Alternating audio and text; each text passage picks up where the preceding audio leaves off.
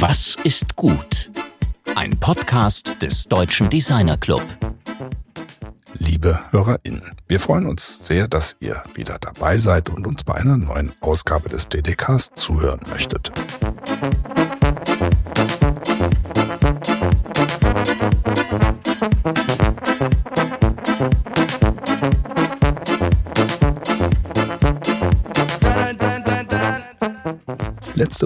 Gab es ja ungewöhnlicherweise zwei Ausgaben. In der Folge 62 gab es ein Gespräch mit der Vorsitzenden des Börsenvereins des Deutschen Buchhandels und Verlegerin Karin Schmidt-Friedrichs über Buchkultur. Genauer gesagt über das Machen von Büchern, die Liebe zu Büchern und das Geschäft mit Büchern. Also über so ziemlich alles, was man über Bücher sagen kann.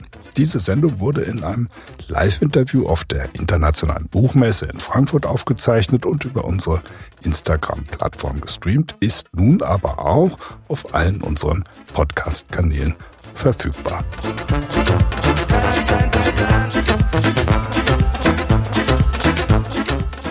Und ganz wie gewohnt erschien am letzten Montag dann die Folge 63 mit Lena Jüngst, einer sehr erfolgreichen jungen Produktdesignerin und Unternehmensgründerin, die sich mit einer sehr nachhaltigen Idee selbstständig gemacht hat.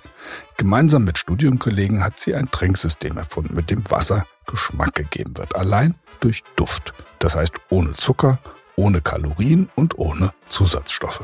Im Gespräch mit Georg schilderte sie ihre Erfahrungen als junge Unternehmensgründerin und sagte, Ihr wichtigstes Asset sei dabei gewesen, dass sie es eigentlich nie wollten. Soll heißen, das Ganze war kein Krampf, sondern ein behutsamer Weg, den man verfolgt, aber dessen Ziel sich erst im Verlauf entwickelt und Kontur gewinnt.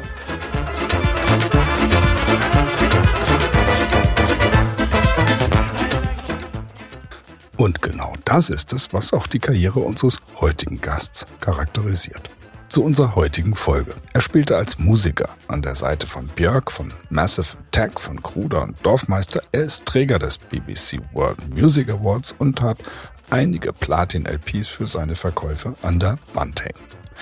Wir fragen an Dedicast ja immer wieder, was kann Design? Was können DesignerInnen? Hier zeigt uns einer, wie man vom lokalen Grafikdesigner zum globalen Kulturenmixer werden kann und er zeigt, dass global und lokal untrennbar zusammenhängen. Chantel entschied sich nach einer stürmischen Club-DJ-Phase dazu, auf die große Reise zu gehen. Eine Reise in seine eigene Familiengeschichte. Diese Reise trug ihn über Tel Aviv und Istanbul nach Athen und schließlich in die Bukowina, das Grenzland zwischen Ukraine und Rumänien. Dort fand er die Musik, die, wie er sofort spürte, tief in seiner eigenen DNA schlummerte. Er begann mit Rhythmen, Instrumentierung, Melodien zu experimentieren. Er ging mit den Großen des Genres ins Studio, um seine Vision von einem zeitgenössischen paneuropäischen Sound zu kreieren. Mit ihm sprechen wir darüber, warum er nicht wie sein Vater erfolgreicher Kreativdirektor in der Werbeindustrie werden wollte und Chantel trommelt uns den Rhythmus des östlichen Mittelmeers auf den Studiotisch. Mit ihm spricht Georg über das andauernde Überschreiten der Grenzen, der Grenzen von Disziplinen, von Kulturen und von Regeln.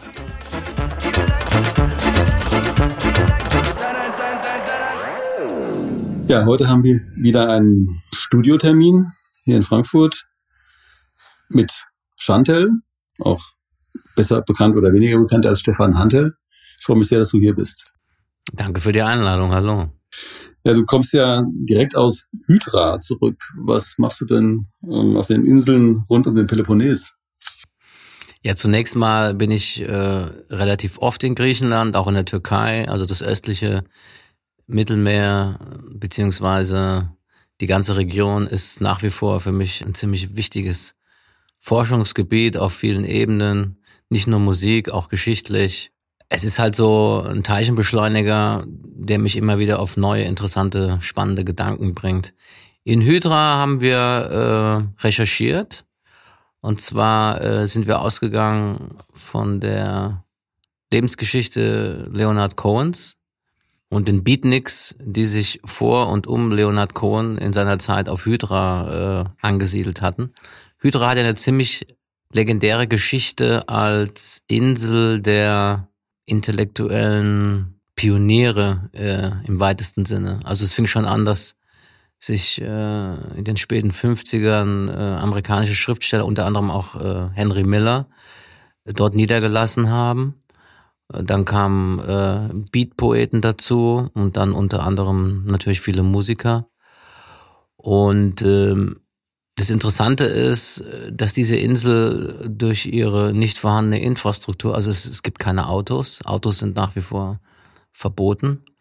Es gibt auch keine Clubs oder äh, es gibt kein Nachtleben. Also es ist alles sehr, sehr äh, geruhsam und gemächlich und äh, es hat sich so eine Art äh, Mikrokosmos konserviert, äh, der nach wie vor viele kunstinteressierte Menschen, äh, Produzenten äh, sowie auch ähm, Suchende äh, anzieht. Wir sind auf der Spurensuche gewesen, äh, was von diesem Mythos äh, noch übrig geblieben ist. Denn natürlich ist Hydra auch ein touristischer äh, Anziehungspunkt geworden im Laufe der Jahre, wie das halt so ist. Aber ich muss sagen, ähm, trotz alledem, sehr spannend, sehr vielschichtig. Ich bin immer noch ganz verwirbelt gedanklich. Also ich könnte jetzt gar keinen äh, klaren Satz äh, dazu zustande bringen. Ich kann nur sagen, das war auf jeden Fall sehr spannend, sehr aufregend, sehr elektrisierend, sehr inspirierend vor allen Dingen. Und ich freue mich, wenn ich äh, die Recherche irgendwann demnächst fortsetzen kann. Du bist ja Träger eines der weltweit höchsten Musikpreise des BBC World Music Award. Und die Frankfurter Allgemeine hatte ich mal als Meister des Schmelztiegels getauft. Was kannst du mit diesen Titeln überhaupt etwas anfangen, also diesen Zuschreibungen oder? Ja, das ist ganz interessant, weil natürlich ähm, irgendwann, wenn man sich da äh, entscheidet dazu, äh, freischaffender Musiker, Künstler, Autor äh, zu werden, dann denkt man ja natürlich nicht über solche Dinge nach, sondern man sucht natürlich irgendwann ähm, die Werkzeuge, mit denen man sich am besten ausdrücken kann. Äh, in meinem Falle war das die Musik, wobei ich natürlich ähm, dachte, ich würde immer was Visuelles machen. Ich habe ein, ein Kommunikationsdesign-Studium äh, begonnen und auch Kunstgeschichte äh, studiert und mich immer für visuelle, bildnerische äh, Ausdrucksmöglichkeiten interessiert, aber irgendwann bin ich dann doch wieder bei der Musik gelandet, die mich eigentlich immer begleitet hat. Ich komme aus einem sehr musikalischen Elternhaus. Musik spielte bei uns immer eine relativ wichtige Rolle, aber ich konnte mir natürlich nie vorstellen, äh, dass man davon leben kann. Ja, nichtsdestotrotz äh, habe ich lange ähm, experimentiert. Es war nicht immer einfach. Äh, ich würde sagen, Ab Ende der 80er bis hin in die 90er war ich doch relativ, sagen wir mal, westlich orientiert, was meine Quellen betrifft. Irgendwann äh, habe ich festgestellt, da ist einfach noch mehr. Das hängt auch ein bisschen mit meiner eigenen Biografie zusammen.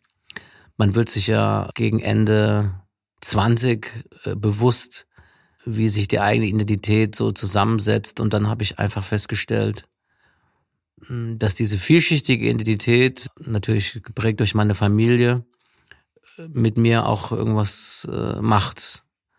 Und ähm, zuerst wusste ich nicht genau, was und wie, aber irgendwann habe ich dann für mich die Mittel gefunden, um daraus wirklich eine gut äh, kommunizierbare Richtung äh, zu kreieren oder man kann schon fast sagen ein Genre. Und dieses Genre war in der Tat ein ziemlicher Flickenteppich. Ähm, Im wahrsten Sinne des Wortes ein Schmelztiegel. Ja, und naja, dann ging die Reise los und irgendwie hat das doch dann ganz gut funktioniert.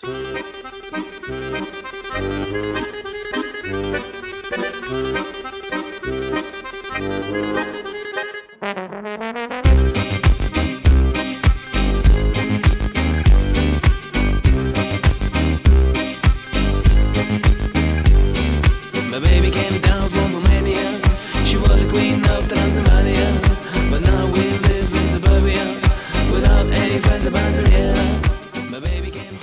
bist für mich wirklich einer der, kann man schon sagen, kreativsten Vermittler zwischen Kulturen. Du hast das Kulturthema schon gerade angesprochen.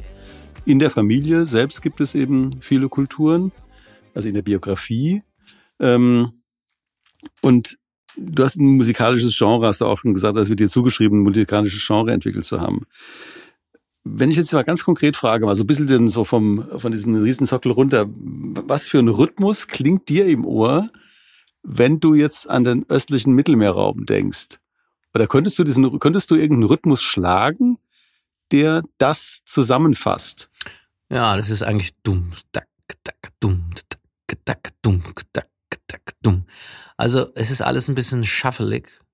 Es ist eine Rhythmik, die vielleicht eher eine gewisse Bipolarität anspricht im Sinne von, es gibt feminine Aspekte, es gibt maskuline Aspekte. Wir würden sagen, äh, der feminine Aspekt spielt sich, um jetzt mal in Stereotypen zu sprechen, im Beckenbereich ab. Äh, das meine ich aber im Sinne äh, von Motorik. Da kann man auch weit in archaische Kulturgeschichte zurückgehen. Also die ersten zivilisatorischen Prozesse waren eigentlich geprägt durch das Matriarchat. Interessanterweise glaubt man halt immer, dass es äh, eher umgekehrt war, aber dem war nicht so. Und äh, in den Gesellschaftsstrukturen, die halt matriarchalisch geprägt waren, äh, war sozusagen das Intuitive und auch das Zentrierte ähm, viel wichtiger als das äh, intellektuelle, äh, analytische. Das ist vielleicht so ein bisschen auch immer die Auseinandersetzung generell zwischen Ost und West und Nord und Süd und äh, auch in, in philosophisch betrachtet, äh, wenn man jetzt auch mal an die äh, frühen Wurzeln zurückgeht, also 4000 Jahre antike Griechenland ähm, zum Beispiel, äh, da war es halt wirklich immer so, dass ähm, alles, was quasi kreisend äh, war, alles, was gegen metrische Systeme war, das war vielschichtig, das war sozusagen auch subversiv und in dem Sinne äh, kreativer. Also man hat auch alles dafür getan. Einerseits, man hat geforscht, analytisch, intellektuell, äh, fast schon didaktisch. Und andererseits gab es auch das Dionysische, was immer dagegen gearbeitet hat. Und ich glaube, dass dieses Dionysische für mich immer das Spannende war. Also fast schon anarchisch, fast schon ähm, äh, gegen gerade Denkweisen ähm, äh, gerichtet. Ja, das ist für mich irgendwie ein sehr spannender ähm, Kosmos. Wenn man jetzt dieses, auch wieder dieses Kulturen mal auch wieder ganz konkret macht, ich habe letzte Woche habe ich mit dem Waldpädagogen Johannes Schwedt äh, gesprochen, der mir offenbart hat, was ich nicht wusste, dass das zumindest das östliche Hessen früher Buchonia genannt wurde, Buchenland. Und es gibt ja einen anderen europäischen Landstrich, der übersetzt auch Buchenland heißt, ist die Bukowina. Mhm. Ja, Bukowina, die Heimat meiner Großeltern mütterlicherseits. Äh, es ist interessant, äh, Bukowina gibt es tatsächlich als geografische Region in mehreren ähm, Gebieten Kontinentaleuropas. Also man wird so ein bisschen darauf äh, gebracht, wie grün das mal war hier und wie viel Wald eigentlich existiert hat. Vielleicht gibt es eine äh, Renaissance Bukowina äh, für die Zukunft. Das ist wirklich. Aber wenn du jetzt, wir waren ja vorhin beim Rhythmus des östlichen Mittelmeers, wenn ich jetzt Bukowina sage, welche Melodie würde dir denn da durch den Kopf gehen? Naja, es gibt so eine Art äh, inoffizielle Hymne, das war daga daga daga garam tam tam dram tam daga garam tam tam dam dam da da da dam tam tam babadabadaba badam bam bam. Okay, das ist äh, eine Antwort. Und das ist natürlich darin ist ganz vieles, da klingt ja ganz vieles mit. Also es klingt, also ich habe dir jetzt hab dir jetzt zugeguckt und du bist so ganz in dich reingegangen, während du die Melodie äh, gesungen hast. und hast eben auch äh, gelächelt dazu. Also da passiert irgendwas mit dir, mit dieser Melodie. Was passiert denn mit dir mit dieser Bukowina-Musik? Also mit dir persönlich jetzt. Also es ist nicht ein Stil, das ist irgendwie ein Hype gewesen äh, auf eine gewisse Art und Weise. Es hat sich durchgesetzt als etwas, was sehr stark mit dir als Person verbunden ist. Aber was macht es mit dir persönlich, also ganz im Innersten? Ja, es ist im Prinzip ziemlich einfach. Ähm, natürlich ist meine Herangehensweise eher eine emotionale. Das heißt, ich muss für mich erstmal äh, einen musikalischen äh, Weg finden, eine Tür öffnen, die mich begeistert, die mich wirklich packt, die mit mir, die in mir Leidenschaft auslöst, die in mir, in mir äh, Neugier und auch äh, Verlangen äh, im Sinne von ähm, äh, ja fast schon Begeisterung. Und wenn, wenn ich das spüre, wenn, wenn dieser, wenn dieser Funke äh, entsteht, dann suche ich mir natürlich äh, nach Mitteln, wie ich aus dieser äh, Idee oder äh, diesem inspirierenden Moment eine Sprache entwickeln kann, die allgemein verständlich ist. Ähm, das Interessante ist, dass der Bukowiner Club als konzeptionelle Idee nie wirklich ein Abbild war von einer Tradition in einem bestimmten geografischen Gebiet. Denn man muss wissen, die Bukowina, von der ich gesprochen habe oder von der ich spreche, also dieses Grenzgebiet zwischen dem Süden der Ukraine und dem Norden Rumäniens, was einst mal ein, ein kosmopolitischer Vielvölkerstaat war, das existiert ja nicht mehr. Also diese kosmopolitische Background der Bukowina von damals, der ist unwiederbringlich äh, verloren, ausgelöscht wenn man heute dort unterwegs ist, wird man so gut wie nichts finden, was einen derartig äh, inspirieren könnte, beziehungsweise auch äh, anknüpfen lässt an irgendwelche Utopien äh, in der Vergangenheit.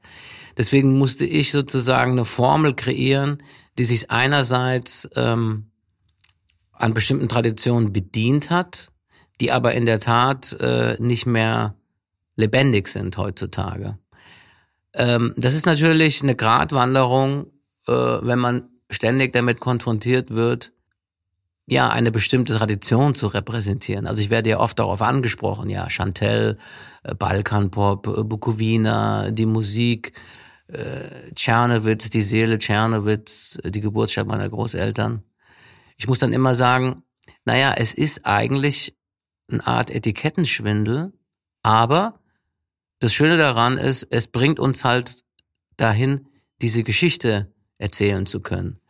Ich muss eine Geschichte anreichern mit einer gewissen äh, Zugkraft. Man braucht Durchschlagskraft und man kann mit den Mitteln der Musik sehr gut äh, Sprachen entwickeln, die tatsächlich äh, nonverbal und vor allen Dingen auch universell, und das war für mich das Wichtigste, verstanden werden. Also ich wusste eigentlich, das Konzept des Bukowina Clubs ist äh, authentisch und erfolgreich, wenn es in Mexiko, in Japan, in Deutschland und an vielen Orten der Welt ähm, verstanden wird und gefeiert und rezipiert wird. Und das ist auch geschehen und dementsprechend äh, hatte ich sozusagen eine Methode entwickelt, äh, um darüber zu sprechen. Denn darum ging es mir. Ich wollte eigentlich darüber sprechen, was in Kontinentaleuropa eigentlich für wunderbare Lebensutopien äh, Realität war.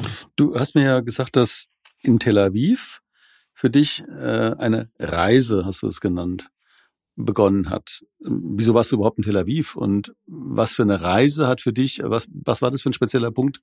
Also man muss äh, Dazu muss ich Folgendes sagen.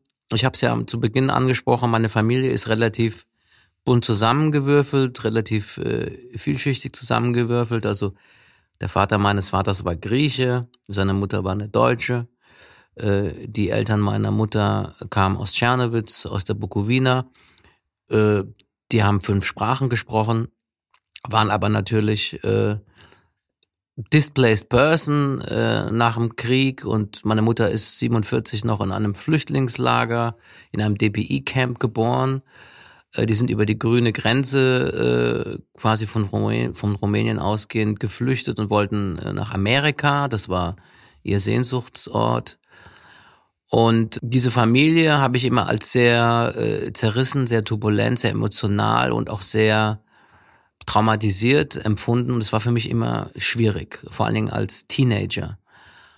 Und natürlich waren diese Familienzusammenkünfte bei Geburtstagen oder anderweitige Anlässe äh, auch nicht immer einfach, denn sie waren sehr konfliktbehaftet, äh, weil man immer das Gefühl hatte, die bringen sich jetzt gleich um.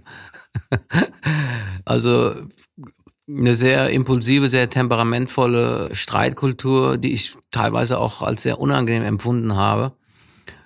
Und dieses äh, Chaos, anders kann man es nicht beschreiben, was ich natürlich heute total spannend äh, finde und auch sehr inspirierend finde. Aber damals war mir das äh, wirklich teilweise sehr, wurde es mir einfach zu viel. Und ich erinnere mich an eine Situation bei einer Familienfeier, da sind dann irgendwann auch wieder die Fetzen geflogen wegen irgendeinem Detail, unwichtig. Und da bin ich tatsächlich, äh, das war 1997, 98, bin ich nach Tel Aviv geflüchtet. Also das war zum Ende des Jahres. Ich habe dann gesagt, okay, ich brauche jetzt, wo soll ich hin? Okay, fahr halt dahin, wo es vielleicht noch ein bisschen warm ist und du hast ja da auch Freunde und dann bin ich nach Tel Aviv, Tel Aviv gefahren und dann hat sich sozusagen für mich doch einiges nochmal äh, dramatisch im positiven Sinne verändert. Was ist von Tel Aviv aus passiert?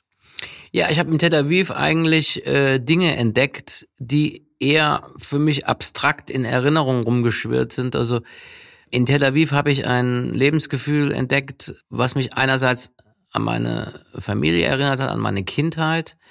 Vor allen Dingen dieses Chaos, was ich dort fortgefunden habe. Also es ist ja ein geografisches Gebiet, wo wahnsinnig viele Kulturen aufeinandertreffen, äh, sich teilweise gegenseitig befruchten und auch nicht. Und ich habe Menschen gefunden, die auch ihre Wurzeln hatten in der Bukowina, auch zweite, dritte Generation, die mit ähnlichen weißen Flecken in ihrer Seele äh, durchs Leben geschritten sind wie ich. Und es hat mich sozusagen äh, in eine Position gebracht, wo ich jetzt das, was abstrakt in meinem äh, Kopf herumgeschwört ist, das konnte ich jetzt sozusagen tatsächlich zu Papier bringen und, und neu erfinden. Also ich konnte den Weg, den ich einschlagen wollte, in Tel Aviv tatsächlich umsetzen und erfinden als Startpunkt, weil von dort aus habe ich dann sozusagen meine Kreise gezogen. Von Tel Aviv ging die erste Reise nach Moskau, dann nach Kiew, dann nach Lemberg und von Lemberg schlussendlich nach Tschernowitz. Und alles weitere steht in den Geschichtsbüchern.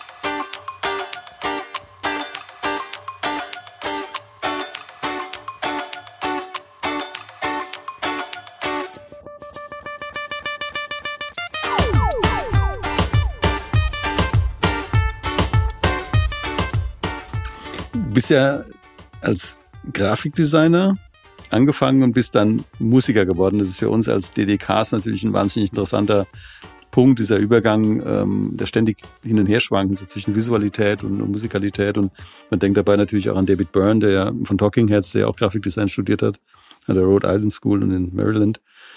Wieso hast du dich denn dann wirklich dazu entschieden, Musiker, Profimusiker zu werden? War das überhaupt eine Entscheidung? Konntest du dich dafür entscheiden, Musiker zu werden oder wurdest du einfach irgendwie, irgendwie Musiker? Um ehrlich zu sein, war mein Lebensziel eigentlich immer so wenig als möglich äh, zu arbeiten. Eigentlich war ich ja, arbeitsscheu, würde man sagen. Das hat aber irgendwie nicht geklappt, glaube ich. Und äh, ich habe einerseits das Grafikdesignstudium sehr genossen. Ich hatte einen Typografiedozenten, äh, der Walter Hartmann, das war so ein Guerilla-Typograf. Äh, Der hat auch äh, schon in den 80ern Fanzines betreut und so. Amok Koma hieß, glaube ich, eines seiner äh, Fanzines. Äh, und seine Illustration, der hat ja viel so mit Xerox am Fotokopierer und so, die sind ja wirklich als Logos in der Weltgeschichte rumgeschwirrt. Dann hat man die entdeckt irgendwie bei äh, großen Companies, die sich das halt einfach abgerippt haben, so wie das früher halt mal war. Und diesen Aspekt, diesen interdisziplinären Aspekt fand ich wahnsinnig aufregend, wahnsinnig spannend. Und äh, es gab ein paar Lieblingsdozenten von mir, die ich also wirklich äh, verehrt habe. Auf jeden Fall, mein Vater war ja schon relativ arriviert als Artdirektor in Frankfurt ansässig. Ich glaube, er war äh, unter anderem bei Saatchi und war so in den Hochzeiten ähm, der Werber äh, in Frankfurt ziemlich umtriebig. Also ich bin auch manchmal mit ihm mitgefahren. Shooting in Japan, Shooting in London. Fand ich super, dachte ich mir, wow, das musst du auch machen. Das kann nicht so schlecht sein. Und mir ist das auch alles relativ leicht von der Hand gegangen. Also Layouts zu machen und ich habe einen kleinen Verlag auch betreut, noch während des Studiums erinnere ich mich. Plakate für die alte Oper und solche Sachen habe ich gemacht.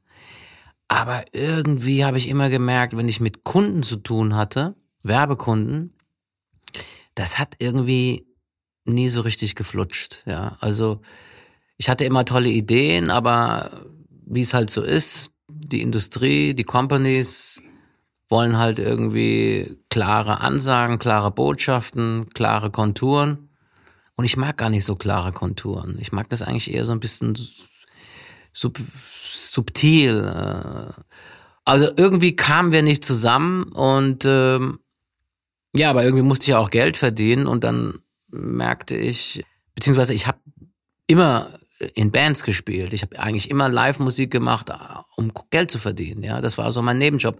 Andere haben in Bars oder in, in, in Kneipen, in Cafés oder andere Hiwi-Jobs gemacht und ich habe halt äh, in Bands irgendwelche Partys und whatever bespielt. Oder wir haben auch einfach verrückte Partykonzepte äh, selber kreiert. Also in den 80ern das Lisania, in der Kaiserstraße, im Bahnhofsviertel zum Beispiel und so weiter und so fort. Und da habe ich gemerkt, äh, das hat nochmal einen stärkeren Impact als das reine gestalterische, weil ich konnte eine Situation kreieren, wo viele unterschiedliche Menschen zusammenkamen, im Sinne von, okay, wir gehen uns jetzt amüsieren. Und dieses Zusammenkommen, ob das jetzt eine Party, Konzert oder einfach nur ein Event ist im erweiterten Sinne, dem kann man visuell äh, was äh, entsprechendes dazugeben. Also man macht Flyer, man macht Plakate, man überlegt sich eine Typografie und so.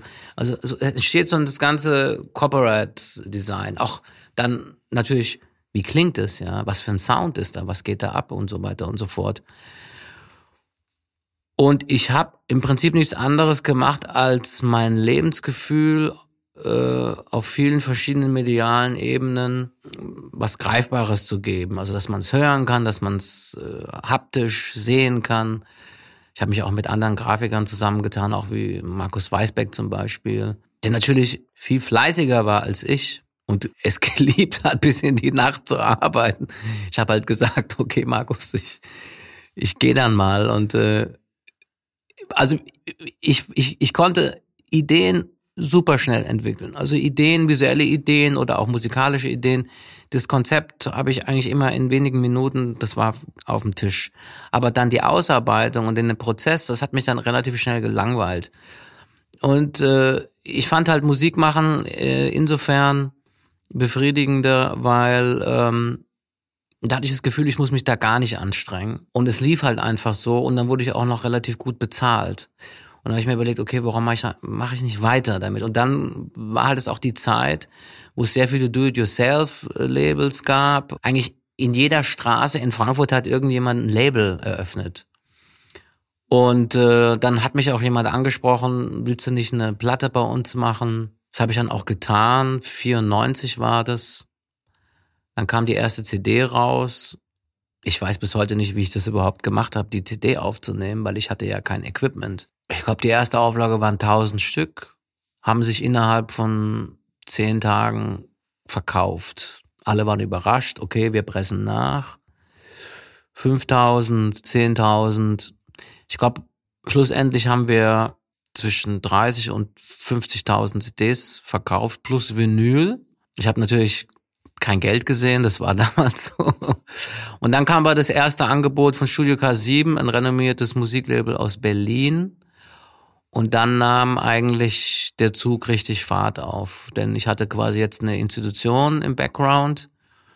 Die waren ähm, relativ mit allen Rock'n'Roll-Wassern gewaschen. Und dann war ich relativ von heute auf morgen im internationalen äh, Producer, DJ, Musiker äh, Kontext äh, unterwegs und bin so die Treppe raufgefallen. Das, verrückterweise ist ja der Bukowina Club jetzt nicht irgendwo im Lisania Club in der Kaiserstraße oder irgendwie im Underground ähm, entstanden, sondern wirklich in, in sozusagen dem Hochtempel äh, des Großbürgertums, nämlich dem äh, Schauspiel. Wie kam denn das zustande? Also wie, wie ist denn der Bukowina Club erstmal überhaupt ins Schauspiel gekommen? Ähm, und was ist dort passiert? Ich habe in Deutschland beziehungsweise auch in Frankfurt am Main eine relativ lange Geschichte, beziehungsweise ich muss eher sagen Evolution äh, gehabt als Konzertpromoter, Partyveranstalter, einfach der Mensch, der äh, zuständig war für hedonistische Zusammenkünfte jeglicher Art vor allen Dingen nicht institutionalisiert. Ich wollte nie einen Club eröffnen oder Gastronomie machen, das hat mich nicht interessiert. Und ähm, das Schauspiel war relativ lange ein weißer Fleck in Frankfurts äh, Kulturgeschichte. Irgendwann, äh, als die Zeiten turbulenter waren, äh, kam dann Elisabeth Schweger äh, ans Schauspiel. Sie war die neue Intendantin. Und ähm, sie hat versucht, diesen Ort auf andere Art und Weise stärker in der Frankfurter Gesellschaft äh, zu verankern. Auch bewusst äh, provokativ äh, und auch bewusst äh, genreübergreifend. Und die erste Anfrage, die ich bekommen habe, war für die Premiere von Peter Greenaway. Der hat die Inszenierung gemacht Gold. Das war eine Theaterinszenierung mit Saskia Bödecke, seine Frau, die sich äh, damit äh, befasst haben, was aus dem jüdischen Besitz, der enteignete Besitz, die arisierten äh, Werte jüdischer äh, Familien in Deutschland, die in die in der Schweiz deponiert wurden durch die Nazis. Also die Nazis haben große Mengen äh, an Werten äh, Gold in der Schweiz äh, versteckt, angelegt. Und äh, als dann äh, der Krieg zu Ende war äh, und äh, durch Europa die Shoah hinweggefegt ist, war ja dieses Nazi-Gold immer noch in der Schweiz und ist irgendwie ins schweizerische ins schweizerische, äh, wie soll ich sagen, Besitz übergegangen. Und eigentlich wohl hat da nie jemand mehr geforscht. Und es ist eigentlich eine ziemlich haarsträubende Geschichte. Und die haben ein Theaterstück darüber gemacht und die Premiere dazu, die sollte ich sozusagen kuratieren, was schwierig war, weil das Thema schwierig ist und eigentlich alles andere ist, als daraus eine Tanzveranstaltung zu machen.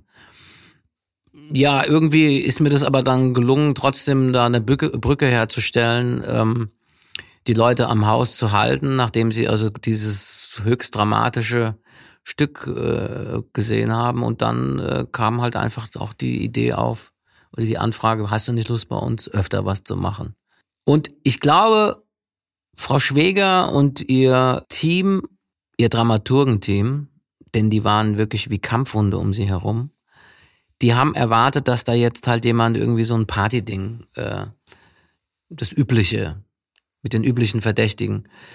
Das wollte ich aber nicht. Das fand ich total langweilig. Also ich habe dann im Prinzip den das Konzept des Bukowina Clubs verkauft, ohne genau zu wissen, was ich da eigentlich machen werde. Aber ich hatte das Glück, relative Narrenfreiheit zu haben, weil Frau Schwäger hat mir vertraut. Ja, dann konnte ich einfach loslegen. Und das war ziemlich herausfordernd und, und auch, ich glaube, dass sowas würde auch heute gar nicht mehr gehen, weil man müsste dann äh, wirklich ein äh, felsenfestes Konzept vorlegen und äh, würde man das beraten und wieso, weshalb, warum. Das musste ich alles nicht. Ich habe eigentlich, glaube ich, noch bis eine Woche vorher gar nicht. Also der Termin war da, die Flyer waren da, äh, die Technik äh, und also auch die, ich habe ja da ein Zelt bauen lassen im Glashaus und so. Es war mir alles zu steril und zu, zu unterkühlt. Die Architektur ist ja durchaus schwierig im Schauspiel Frankfurt. Ist ja kein sexy äh, Nightclub, sondern es ist wirklich, hat den Charme einer äh, Tiefgarage, äh, beziehungsweise äh, die Architektur ist eigentlich großartig äh, durch diese Glasfassaden, aber es ist halt wirklich kein Ort, der eine Intimität äh, erzeugt.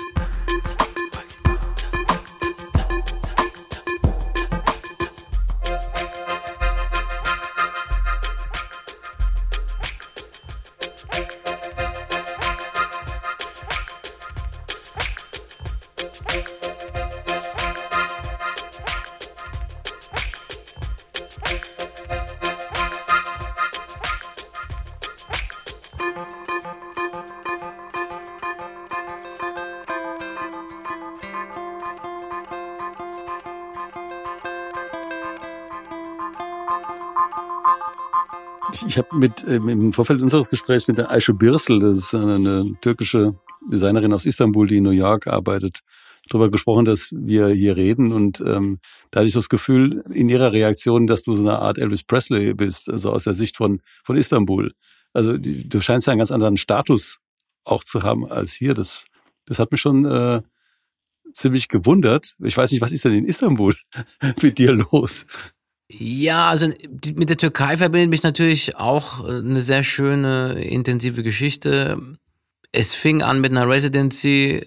Der Bukowina Club geht nach Istanbul, weil dieses Projekt ist natürlich expandiert, auf Reise gegangen. Auch nachdem im Schauspiel äh, der Bukowina Club zu Ende war. Und dann kam 2006 Disco Partisani raus und dann ging es in der Türkei voll durch die Decke. Also ich habe quasi innerhalb von kürzester Zeit Doppel-Platin-Verkäufe gehabt, äh, war in jeder Fernsehshow in der Türkei und war so eine Art ähm, Freak im mediterranen Mikrokosmos ähm, zwischen Ost und West. Und da war auch natürlich Istanbul als Schnittstelle in dieser Zeit, wie ich finde, der wichtigste Platz äh, weltweit überhaupt. Man muss sich vorstellen, das waren die Jahre, äh, als Istanbul wirklich ein absolut turbulenter, inspirierender, elektrisierender Schmelztiegel war von einer jungen Generation äh, mit sehr viel Herzblut und Aufbruchstimmung an jeder Ecke. Ähm, Politik hat keine Rolle gespielt. Es waren Erasmus-Studenten aus der ganzen Welt da. Es waren viele Künstler viele europäische Künstler in Istanbul. Es waren die Zeiten, als Fatih Akin eigentlich äh, einmal im Monat dort zum Feiern war. Wir haben uns ja auch dort kennengelernt und ich habe dann noch Filmmusik später gemacht für ihn. Und für mich war, wie gesagt, Istanbul der, der wichtigste Platz äh, auf der Welt und äh, das war wie eine zweite Heimat. Äh, interessanterweise haben sich die Songs, die halt damals zu Hits wurden, bis heute dort gehalten. Ich glaube, ich als Person, als Interpret stand dann eher irgendwann ein bisschen zurück. Äh, das ist ja eigentlich auch das Beste, was einem passieren kann, wenn die Ideen halt sich verselbstständigen. Also Disco Partisani kennt in der Türkei jeder. Es ist egal, wo ich bin. Also ich könnte jetzt irgendwo in, in Adana an die Tür klopfen bei einer unbekannten Familie ich würde ihnen meine Geschichte erzählen und ich könnte sofort dort, äh, sie würden mich empfangen, ich würde dort ein Bett bekommen, was zu essen. Das ist wirklich so, es ist auch schon passiert. Ähm, der Song ist dort bekannt wie ein bunter Hund und irgendwie ist es auch bemerkenswert, ähm, dass mir das passiert ist. Also ich bin da sehr dankbar, auch sehr demütig und, und äh, ist einfach das, Schön, das Beste, was einem Künstler passieren kann, glaube ich. Was ist denn die musikalische Phrase von Disco Partisani, also die eben da so sozusagen in, in, in, in, den, in, in die Beine geht oder in den, in den Körper reingeht? Also was ist das Entscheidende dabei? Das ist also, ich habe es jetzt auch im Kopf, aber wenn du kannst es natürlich. Naja, es ist äh, eigentlich ist dieses Disco, Disco, Partisani, das ist ja wie eine pentatonische Aufforderung. Das verstehen ja auch kleine Kinder. Ich glaube, dass eher kleine Kinder so die ersten waren, die das adaptiert haben. Und dann fängt ja der Song relativ westlich an, also sehr straight. Und wenn dann die Verfahren später kommen, dieses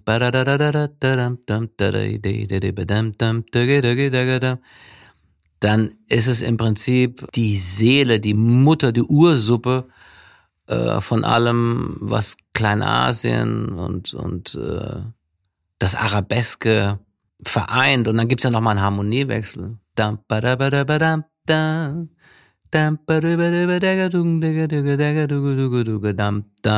Es sind eigentlich Kaskaden von Tonleitern, sogenannte Makams oder in Griechisch äh, Dromos. Das sind byzantinische Skalen, die irgendwann mal vor 4000 Jahren entstanden sind, auf die sich im Prinzip die komplette Musikgeschichte des Orients und darüber hinaus bis heute bezieht. Und die versteht jeder. Vom Libanon, äh, von der arabischen Halbinsel bis Griechenland, sogar bis Süditalien, Sizilien, äh, die Balkanhalbinsel, sogar viele Traditionen äh, in Rumänien basieren darauf. Und diese Kunst in diesen Makams Songs zu schreiben, das ist irgendwie wie ein heiliger Gral, denn es kommt eigentlich aus einer sehr, sehr ascharischen Wurzel, also ritualisierte Melodieformen, ritualisierte Melodien, die eigentlich dafür kreiert wurden, Menschen in ihres, in ihrem tiefsten Inneren äh, zu berühren. Es ging um nichts anderes. Also es ist eine einerseits sakrale äh, Form, die natürlich auch geprägt ist von ihrer Vielschichtigkeit und, und von ihrer, äh, ja, wie soll ich sagen, äh, langen Geschichte. Aber sie ist immer noch modern und erfindet sich immer wieder neu und äh, variiert bis heute und auch morgen und übermorgen und packt einfach die Menschen. Also das ist, wir haben Johann Sebastian Bach und das temperierte, wohltemperierte Klavier in unserer westlichen Welt und wir haben halt das byzantinische Erbe in der östlichen Welt und das ist so äh, wichtig. Das ist einfach für mich auch ein Stück musikalische Heimat. Ja, also verstehe ich jetzt auch besser, was du meinst, wenn also sagtest, dass deine Lebensaufgabe ist, die Diversität und Vielschichtigkeit erlebbar oder hörbar zu machen und ihr auch etwas, wie du sagtest, haptisches zu geben. Ich muss jetzt leider zu unserer unvermeidlichen Abschlussfrage kommen, nämlich was ist gut? Diese ganz allgemeine Frage. Für dich, was ist gut? Also für mich als Musiker ist es eigentlich gut, wenn Straßenmusiker Songs von mir covern. Das habe ich schon ein paar Mal erlebt in den irrwitzigsten Winkeln dieser Erde zufällig. Das finde ich gut. Ansonsten äh, ist es immer gut, wenn die Kunst oder das Schöpferische ohne besondere Erklärung einfach äh, ihre Wege geht. Das erinnert mich an eine Anekdote von Leonard Cohen, der irgendwann mal ein Gedicht vorgetragen hat in einer Radiosendung. Und dann fragte der Radioreporter, Mr. Cohen, es war wirklich so eine tiefgründige Lyrik, die Sie uns vorgetragen haben. Können Sie uns das nochmal genauer erklären? Und Mr. Krohn hat einfach das Gedicht nochmal vorgelesen.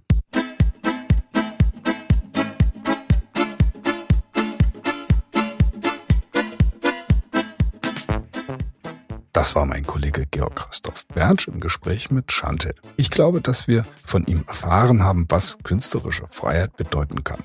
Sich von allen äußeren Erwartungen befreien, auf die Reise zu sich selbst gehen, um in sich selbst etwas komplett Neues zu finden. Das ist gestalterische und musikalische Kreativität pur. In